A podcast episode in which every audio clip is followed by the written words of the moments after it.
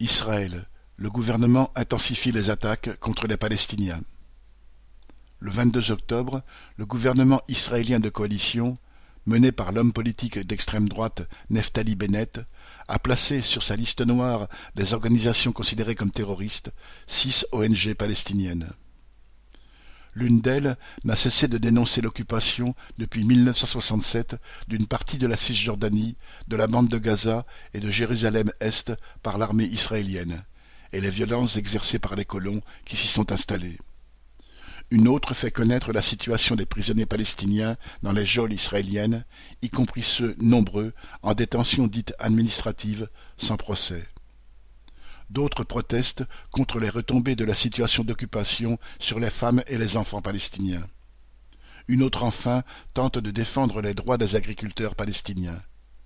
Mais Benny Gantz, ministre israélien de la Défense et ancien concurrent de Netanyahou lors de précédentes élections, a prétendu que, citation, sous couvert d'activités civiles, ces organisations sont liées à la direction du FPLP, Front populaire de libération de la Palestine, qui appelle à la destruction d'Israël par des actes terroristes.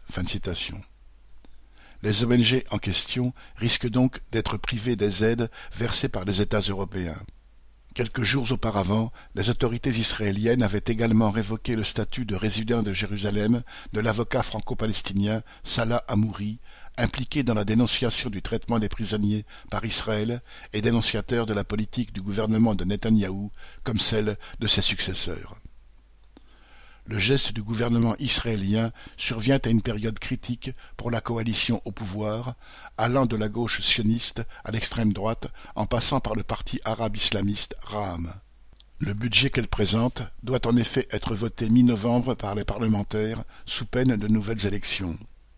Benny s'étant fait fort de négocier avec l'autorité palestinienne et ayant même rencontré Mahmoud Abbas, l'attaque contre les ONG et donc contre les Palestiniens constitue en quelque sorte un gage de la politique étroitement nationaliste, une affirmation de l'image droitière du gouvernement.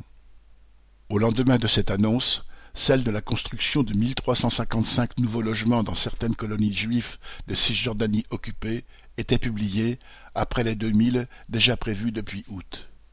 Plus de 675 000 colons israéliens occupent déjà de tels logements à Jérusalem-Est et en Cisjordanie, imposant une quasi-annexion au territoire de plus en plus morcelé, traversé de routes militarisées des trois millions de Palestiniens. Au demeurant, les deux millions d'habitants de la bande de Gaza subissent depuis quinze ans le blocus israélien. Du côté des puissances occidentales, c'est le silence. Tout au plus les États-Unis viennent-ils de déplorer de n'avoir pas été prévenus?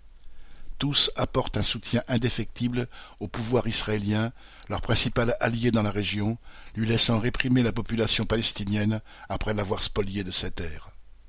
Viviane